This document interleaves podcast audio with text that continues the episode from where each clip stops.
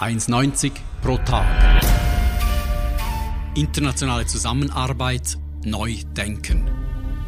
In unserem Podcast diskutieren ETH-Alumni Entwicklungsziele und aktuelle Herausforderungen in der internationalen Zusammenarbeit. Wir fragen nach, wie sie sich für das Ende von extremer Armut, die Gleichstellung der Geschlechter oder nachhaltigen Konsum engagieren.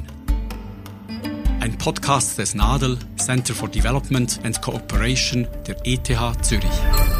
Ich bin Fritz Brucker. Willkommen zur neunten Folge von 1,90 pro Tag.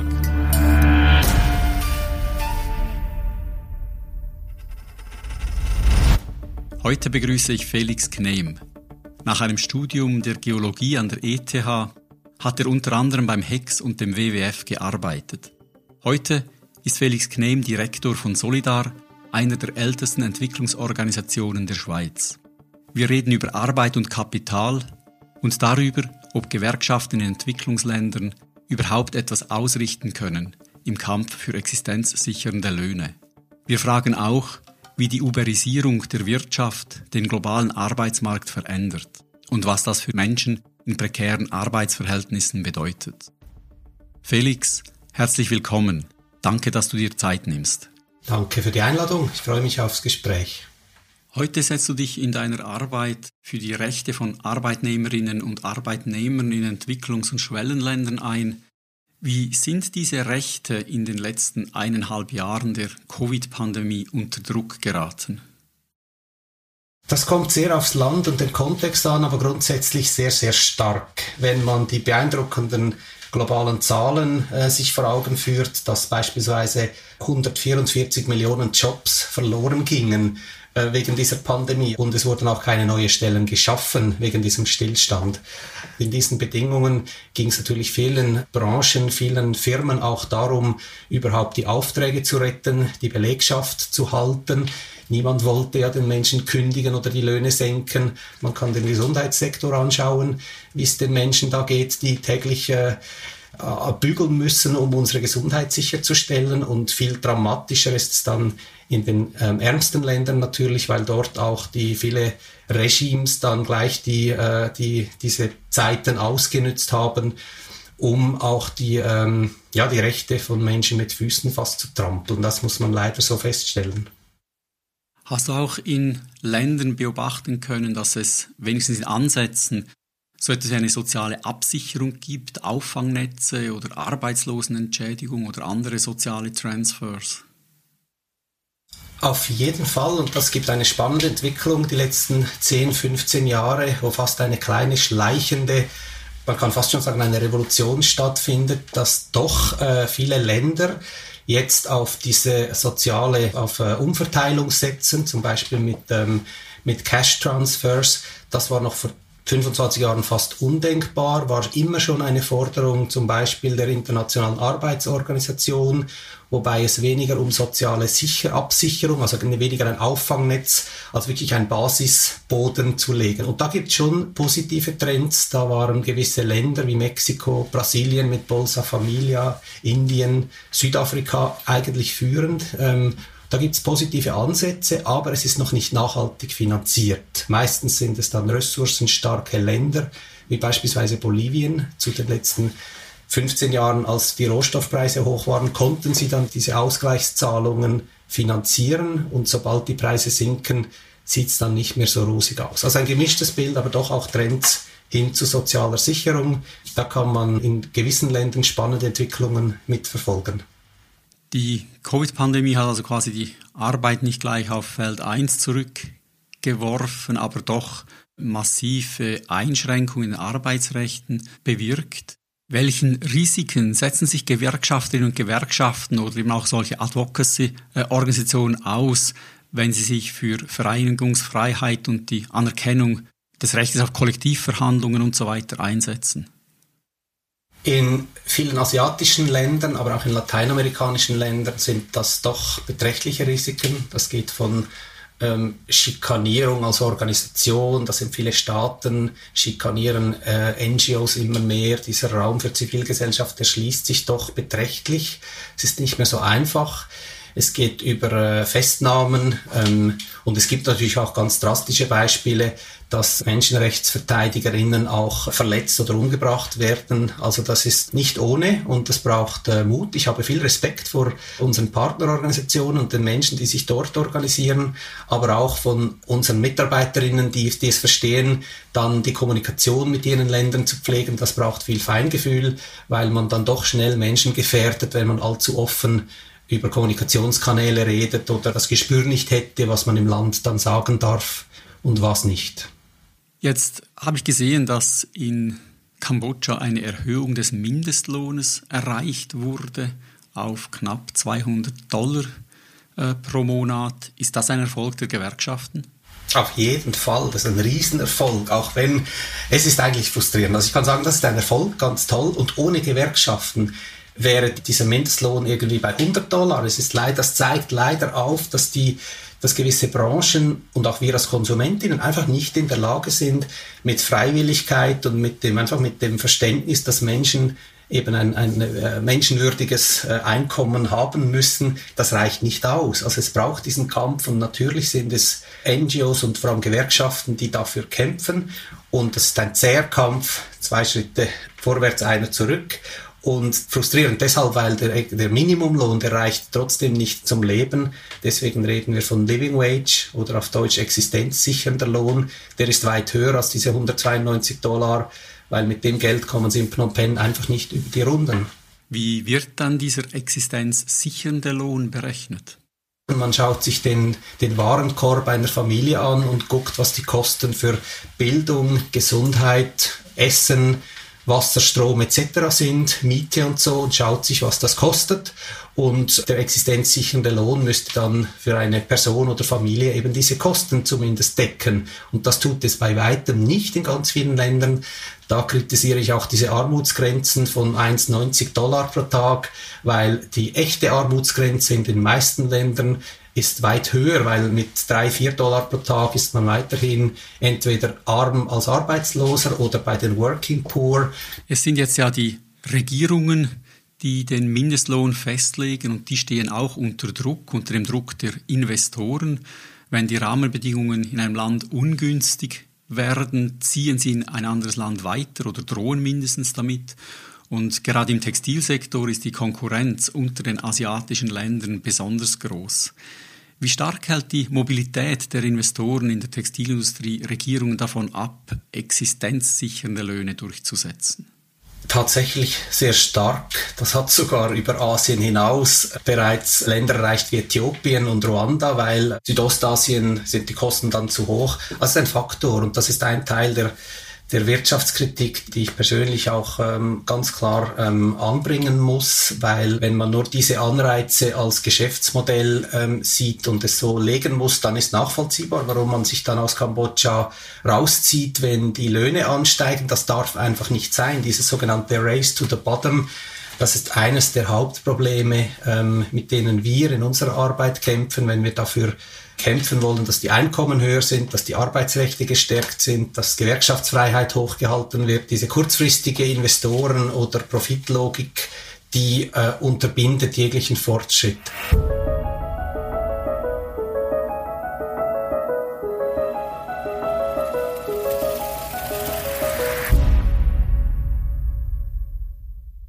Es gibt die Asia Floor Wage Alliance. Das ist eine Lobbyorganisation, die sagt, wir müssen international abgestimmte existenzsichernde Löhne haben in den asiatischen Ländern. Das ist ihr Fokus, weil sie sagen, das ist die Textilfabrik von Europa und den USA. Und damit soll den Firmen der Anreiz genommen werden, weiterzuziehen. Kann so ein Ansatz funktionieren, ein bisschen in der Logik äh, wie bei der Besteuerung jetzt, dass man quasi ein einen Mindeststeuersatz für Firmen am Durchsetzen ist. Das scheint im Moment international gerade Akzeptanz zu finden. Könnte ein ähnliches Vorgehen für Löhne funktionieren? Auf jeden Fall könnte das funktionieren. Wir sind fest davon überzeugt, dass eben da die Logik von nur eine Branche oder nur eine Firma, ein Käufer, die großen Kleiderfirmen, die können nicht alleine das alles regeln. Da hört natürlich auch die Staaten. Die Staatengrenze hilft da nicht, wenn jedes Land Anreize schafft, um tiefe Löhne zu haben und damit Investoren und Fabriken anzieht. Das muss gestoppt werden und das geht nur, wenn eine Kooperation und eine Multi-Stakeholder-Diskussion stattfindet. Multi-Stakeholder heißt, da braucht es die Vertreter der Zivilgesellschaft, es braucht selbstverständlich die Firmen, es braucht die Staaten, es braucht auch die internationalen Geldgeber und da wird meines Erachtens sehr wenig investiert. Die Schweiz macht da auch nicht sehr viel erstaunlich ist, es würde gar nicht viel mehr brauchen. Also wenn wir ein Kleidungsstück kaufen von 50 Franken, dann ist darin der Lohnanteil der Näherinnen minim und ähm, man könnte mit sehr wenig Geld, meistens sind das irgendwie 50 Rappen bis 2 Franken, wenn man schon nur das pro Kleidungsstück draufschlagen würde und dann dort vor Ort in die Löhne investieren, hätte man bereits einen großen Teil des Problems gelöst. Also ja, das kann funktionieren. Leider ist die Unterstützung dafür sehr klein und die Widerstände vor allem sehr groß. Wenn wir nochmals den Vergleich machen mit der minimalen Besteuerung der Firmen, da sind die G20 und die OECD im Lied. Für Arbeitsfragen wäre ja das die ILO, die Internationale Arbeitsorganisation. Wäre sie in der Lage, da eine Führungsrolle zu übernehmen? Gute Frage gibt keine kurze Antwort, weil ja, die ILO ist auch da ähm, an der Front, weil die ILO eine spezielle UNO-Organisation ist, die, die einzige, die tripartit aufgegleist ist. Das heißt, in der ILO finden sich die Arbeitgeber, die Arbeitnehmer und die Staaten zusammen. Und wie es so ist bei UNO-Organisationen, das braucht dann viel Konsens etc. Also da würde viel passieren. Leider auch da, die Widerstände sind einfach sehr groß. Die Arbeitgeber, die bremsen halt auch häufig Fortschritte aus, weil sie Angst haben, dass dann ihre Geschäftsfelder geschwächt werden äh, und die Staaten wollen eben auch nicht äh, voranschreiten und die Investitionsbedingungen schwächen. Da gibt's viel Widersprüche und Ambivalenzen drin. Wir setzen uns als Solidar Suisse eben dafür ein. Und in meiner Laufbahn jetzt die letzten Jahre war das ein ähm, ganz starkes Thema. Auf welcher Ebene kann man Veränderung bewirken? Es gibt nicht die eine Ebene, wo das ganz stark stattfindet. Aber ich denke, die äh, ILO, die Arbeitsorganisation, ist zumindest der beste Dialograum. Der bietet durch diese Verhandlungen wirklich viel ähm, Gestaltungsraum. Und ähm, da dürfen wir auch über den Gewerkschaftsbund Einsitz haben in diese Verhandlungen. Das ist sehr spannend und das gehört auch zur speziellen DNA von uns als Entwicklungsorganisation. Jetzt gibt es bei dieser ganzen Frage der ausländischen Direktinvestitionen und den Zugang zu Märkten noch eine andere Dimension. Nochmals das Beispiel Kambodscha. Für dieses Land ist der Zugang zum europäischen Markt im letzten Jahr schwieriger geworden. Dem Land wurden Zollvergünstigungen abgesprochen wegen ungenügender Respektierung von Menschenrechten. Machen solche Wirtschaftssanktionen Sinn? Da habe ich auch eine sehr gespaltene ähm, Meinung. Einerseits leider notwendig auf jeden Fall, weil man kann nicht einfach mit diesen Regimes zusammenarbeiten, man kann nicht alles durchgehen lassen. Da soll es eine klare Antwort geben, auch von der Schweiz. Die Schweiz könnte sich pointierter äußern zu Menschenrechtsverletzungen in jenen Ländern, das tut sie sehr zögerlich. Aber ich muss auch die andere Seite äh, erwähnen, mit Wirtschaftssanktionen trifft man dann in jenen Ländern einfach leider Gottes immer die ärmsten Menschen. Das heißt, äh, die Wirkung dort ist bescheiden. Die Regimes finden dann jeweils andere Wege, wie sie wirtschaftlich erfolgreich sein können und das sind dann meist noch schädlichere Wege. Also ich glaube, das ist nicht der richtige Weg, aber wahrscheinlich auch nicht zu vermeiden, dass man Ländern, gerade in Südostasien, auch äh, die Grenzen aufzeigt und dort eine klare Haltung hat als Staat und da scheinen Wirtschaftssanktionen fast etwas eine verzweifelte Antwort zu sein, die in den Lebensbedingungen der Menschen, mit denen wir arbeiten, mehr schaden als wirken.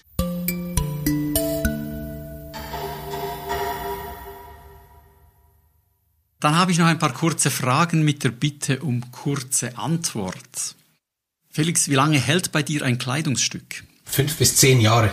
Slow Fashion, auch nur eine Mode? Nein, dringende Notwendigkeit. Hoffentlich setzt sie sich durch. Ist noch nicht da. Wer war Albert Thomas? Albert Thomas, der erste General Director von der 100-jährigen ILO. Wie weit hat er die Organisation geprägt? Ich glaube, die ersten Jahre waren ganz prägend. Das waren ja die, die Jahre, wo die Vereinten Nationen ähm, dann äh, die Anfänge hatten. Also es war eine ganz starke Zeit, ähm, die durch alle ähm, Wirtschaftskrisen des 20. Jahrhunderts dann eine wichtige Funktion hatten. Also ich glaube, die Anfangsjahre waren entscheidend, um auch aufzuzeigen, dass ein solches Gebilde funktionieren kann und eben wichtig ist, um die Gesellschaft äh, zu unterstützen. ILO, du hast es gesagt, ist gut 100 Jahre alt. Wird es sie in 100 Jahren noch brauchen? Ja, aber anders. Ich glaube, die Themen, die wir vorhin hatten, also die, äh, das wird so schnell gehen, die ganze Entwicklung, Digitalisierung, aber ich glaube auch, es wird ein ruppiges Jahrhundert werden. Ich bin überzeugt, gerade als Erdwissenschaftler, dass uns die Klimakrise äh, gesellschaftlich total aus dem Tritt bringen wird und da braucht es starke Institutionen, die den Menschen beistehen, durch diese Krisen zu gehen. Also ja, auf jeden Fall braucht es äh, die ILO, aber auch Gebilde, weil Menschen werden immer arbeiten. Ich glaube noch stärker als heute, aber ganz anders. Die wird sich anders organisieren müssen. Wer ist für dich ein wichtiges Vorbild, wenn es um faire Arbeitsbedingungen geht? Vorbild, faire Arbeitsbedingungen. Ich bin Fan von, von Initiativen, die aus der Wirtschaftswelt kommen. Also beispielsweise spontan kommt mir Patagonia in den Sinn. Ich bin ja äh, Outdoor-Mensch und bin viel draußen. Und ich finde Kletterer und, und Skitourengänger äh, etc., die äh, konsumieren ja auch viele Dinge. Und wenn es da Firmen gibt, die erkennen, aha, okay, das sind Menschen, die sind affin für die Themen und es schaffen, die Arbeitsbedingungen für äh, all ihre Mitarbeiter zu verbessern, dann sind das meine, meine Vorbilder. Welchen Charakterzug bewunderst du bei anderen Menschen? Die äh, Gelassenheit, habe ich nicht immer. Ich bewundere auch Menschen, die in Gesprächen und Dialogen sehr schlagfertig sind und gut Gespräche führen können. Das beobachte ich oft und ähm, bewundere das. Menschen, die das können, ganz stark zuhören, auf die andere Person eingehen, aber trotzdem ihre Meinung anbringen.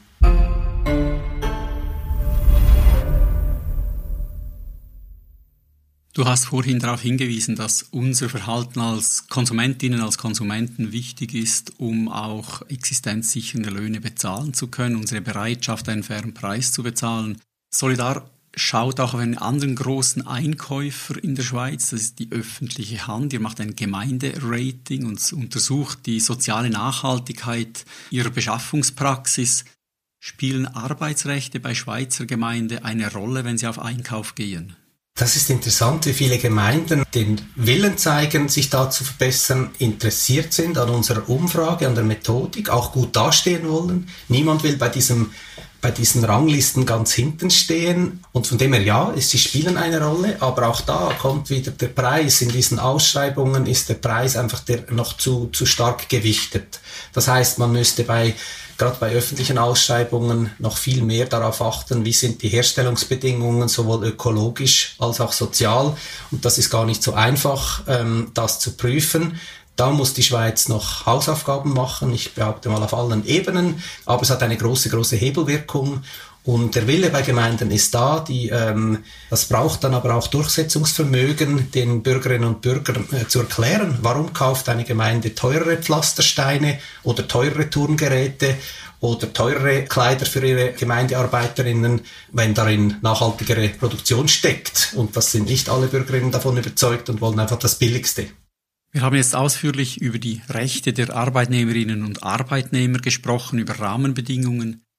Es gibt aber auch Stimmen, die sagen, dass das eine einseitige Darstellung sei und den Privatsektor zu Unrecht an den Pranger stellen würde. Und ich lese dir ein kurzes Zitat vor aus einem E-Mail, das ich in meiner Inbox hatte mit der Ankündigung eines neuen Buches. Und da heißt es, es ist an der Zeit, das Narrativ über Wirtschaft und Menschenrechte in der Schweiz in Frage zu stellen dass die globale Wirtschaft lediglich als Bedrohung der Menschenrechte darstellt. Die Debatte sollte bereichert werden, indem die Bedeutung des Schutzes nicht nur der Arbeitsrechte, sondern auch der Unternehmensrechte hervorgehoben wird.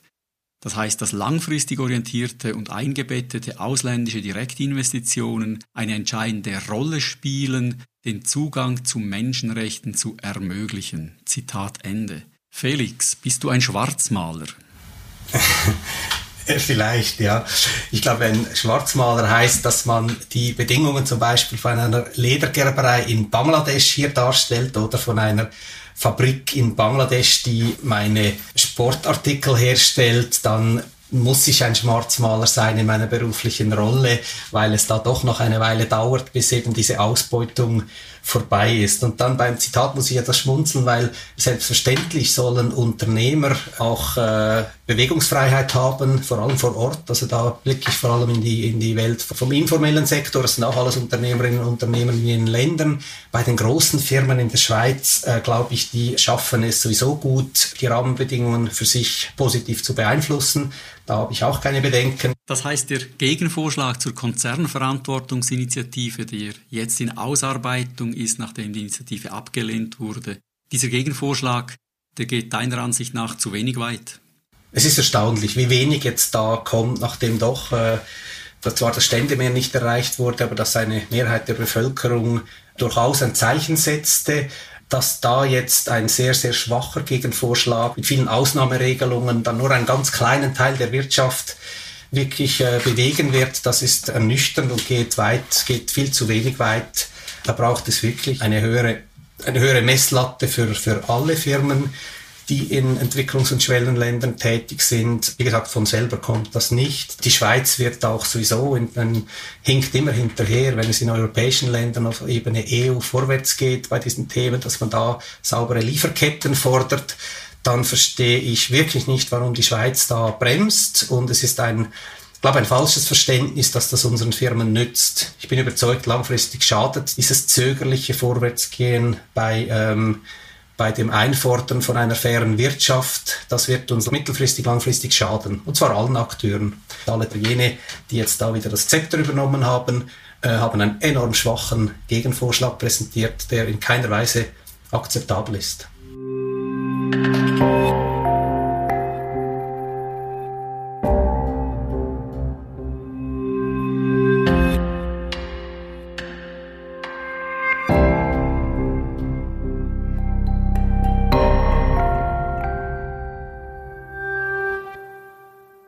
Reden wir zum Schluss noch über die Zukunft der Arbeit. Was bedeutet in deiner Ansicht die zunehmende Uberisierung der Wirtschaft, also das Wachstum der Plattformökonomien für die Arbeiterinnen und Arbeiter in Niedriglohnländern?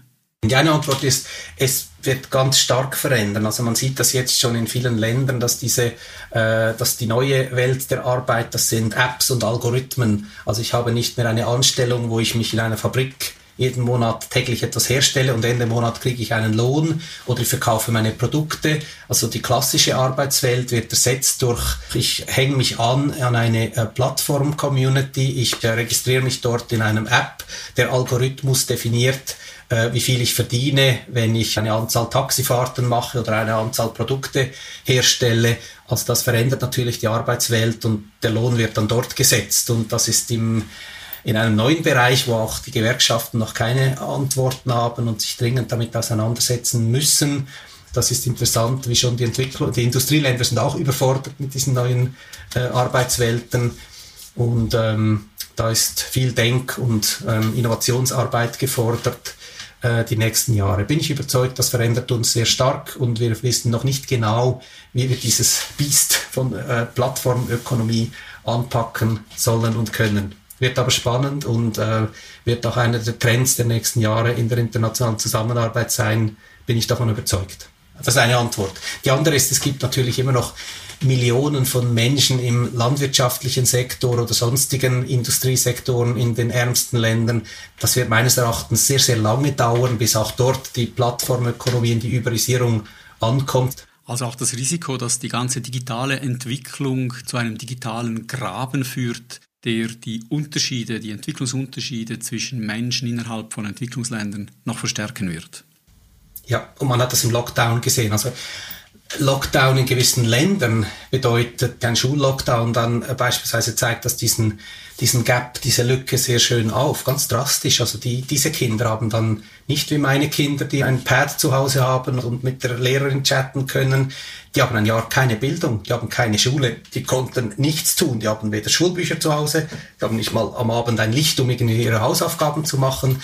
Das hat ganz drastisch aufgezeigt, dass wir da noch riesige Entwicklungsgaps haben, die Ungleichheit so stark zugenommen hat oder immer noch einfach so prägnant ist auf der Welt, dass man da eben unbedingt hinschauen muss und diese äh, und nicht vergessen darf, dass die ganzen Chancen der Digitalisierung, die es durchaus gibt, da gibt es ganz große Entwicklungsfortschritte, die man im Bereich Gesundheit zum Beispiel oder anderen Bereichen machen kann, wo ich auch daran glaube, dass das gute Beiträge sind an die Entwicklung von äh, Gesellschaften, vor allem jener Menschen, wo ich mich darum kümmere, in den ärmsten Ländern. Aber die Schere hat nicht abgenommen, sondern die hat durch diese Prozesse zugenommen. Da braucht sie ausgleichenden Kräfte, die einfach immer wieder aufzeigen, es gibt so viele Menschen, die das Nötigste nicht haben, dass man da sich schon auch darum kümmern kann, wie könnte Digitalisierung genutzt werden in jenen Ländern. Also da bin ich überhaupt nicht dagegen. Aber die Relevanz von den ähm, weniger spektakulären Ansätzen, die ist immer noch hoch genug. Also first things first. Genau, also das ist genau ganz genau, Fritz, danke. Ich lenke gern die Aufmerksamkeit auf jene Menschen, die ich in den letzten 20 Jahren meiner Berufslaufbahn immer wieder besuchen durfte, wenn ich in ein Haus in Äthiopien oder in Mosambik oder in Bolivien gehe und dort mit den Menschen rede, dann bin ich in einer Lebensrealität zu Hause, ganz kurzfristig, die mich dann wieder antreibt, ähm, meine Arbeit zu leisten. Und das ist, was du mit First Things First bezeichnest, nämlich, dass die Kinder dort nicht an Krankheiten sterben, wo es keinen Grund mehr gibt, dass man daran stirbt, dass sie sauberes Trinkwasser haben etc., zur Schule gehen können und eben ihre Eltern auch ein Einkommen haben, welches all das ermöglicht. Das sind die Entwicklungsschritte, die, die wir gehen müssen und alles andere ist auch wichtig, aber da schlägt mein Herz und ich glaube auch, da wird viel zu wenig unternommen und ganz oft vergessen wir in der Schweiz auch eben, wie es jenen Menschen geht, mit denen wir eigentlich verbunden sind. Man sieht das ja an der Pandemie. Wir sind auf einem Planeten zu Hause, den wir teilen und wir vergessen es wirklich allzu oft, welches Engagement wir in der Schweiz leisten könnten, wie wenig es braucht um wirklich konkrete Fortschritte zu unterstützen in ihren Ländern. Das ist so der Antrieb und da glaube ich eben auch sind Themen wie Digitalisierung dann ein Aspekt, den ich gerne auch etwas zurechtrücke und auch etwas manchmal vielleicht konservativ argumentiere und äh, ich das wichtig finde.